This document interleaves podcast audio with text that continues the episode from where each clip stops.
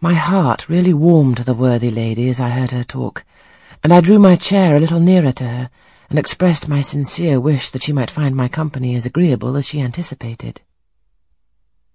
But I'll not keep you sitting up late tonight, said she. It is on the stroke of twelve now, and you've been travelling all day. You must feel tired. If you've got your feet well warmed, I'll show you your bedroom. I've had the room next to mine prepared for you. It's only a small apartment, but I thought you would like it better than one of the large front chambers.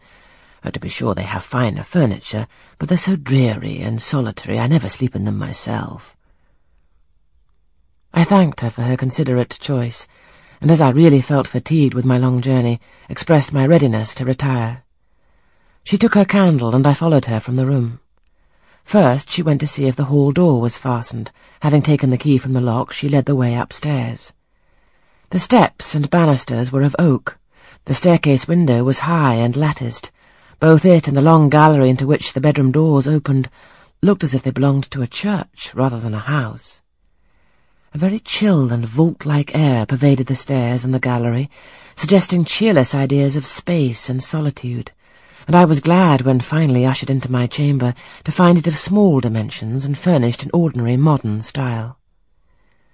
When Mrs. Fairfax had bidden me a kind good night, and I had fastened my door, gazed leisurely round, and in some measure effaced the eerie impression made by that wide hall, that dark and spacious staircase, and that long, cold gallery, by the livelier aspect of my little room, I remembered that after a day of bodily fatigue and mental anxiety, I was now at last in safe haven.